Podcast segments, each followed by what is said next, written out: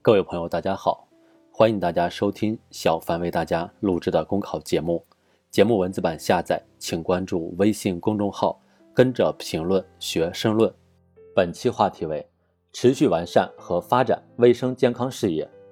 通过互联网医疗平台，偏远地区的患者也能问诊大城市的知名专家，视频连线，专家会诊重症患者，并指导用药，解答疑问。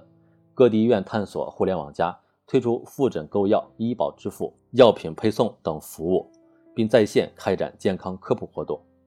蓬勃发展的云医疗正在更好地满足人们对健康的需求，不断增强着人们的幸福感。健康是促进人的全面发展的必然要求，是经济社会发展的基础条件，是民族昌盛和国家富强的重要标志，也是广大人民群众的共同追求。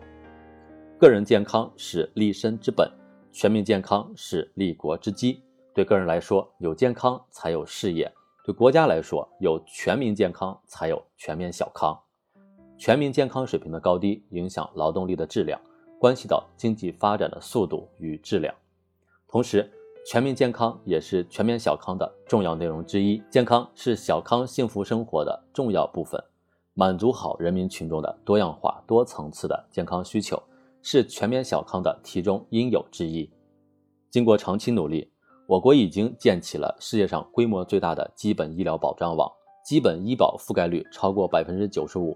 大病保险制度惠及十亿多居民，儿童、老人、孕产妇等重点人群享有基本公共卫生医疗，城乡三级医疗服务网不断完善。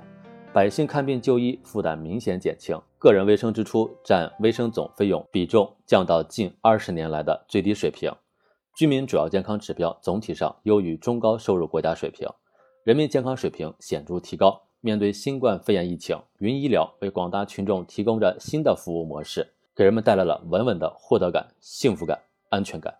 推进健康中国建设，让全民健康托起全面小康，就要把人民健康时刻放在心上。重点普及健康生活，优化健康服务，完善健康保障，建设健康环境，发展健康产业，加快推进健康中国建设，努力全方位、全周期保障人民健康。当前，贫困地区贫困人口的健康问题仍然是短板，补齐短板必须提高贫困地区医疗服务能力，把卫生与健康资源更多的引向农村和贫困地区，增强医疗服务公平可及性。并建立机制，让贫困人口因保尽保，避免因病致贫、因病返贫。同时，针对基层医疗卫生服务能力较弱的问题，需要不断提升服务水平和能力，让城乡居民能够并且愿意在家门口就医，实现科学合理的分级诊疗秩序，真正的做到全方位、全周期保障人民健康。全民健康是国之大计，是国家重要战略，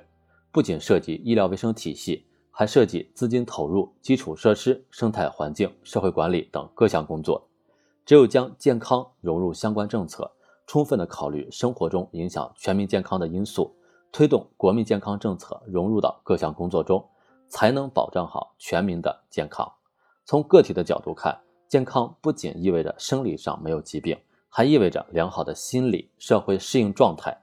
这就要求每个人都应该学习健康知识，养成健康生活习惯。并对影响自己健康的各类风险因素心中有数，及时干预、调试心理，做好自己健康的第一责任人。健康是享受幸福的基本前提，也是开创未来的现实根基。把人民健康放在优先发展的战略地位，不断满足人民群众的健康需求，持续完善和发展卫生健康事业，以全民健康托举全面小康，就一定能为实现两个一百年奋斗目标。实现中华民族伟大复兴的中国梦打下坚实的健康基础。本节目所选文章均来自人民网、求是网、学习强国。申论复习，请关注微信公众号，跟着评论学申论。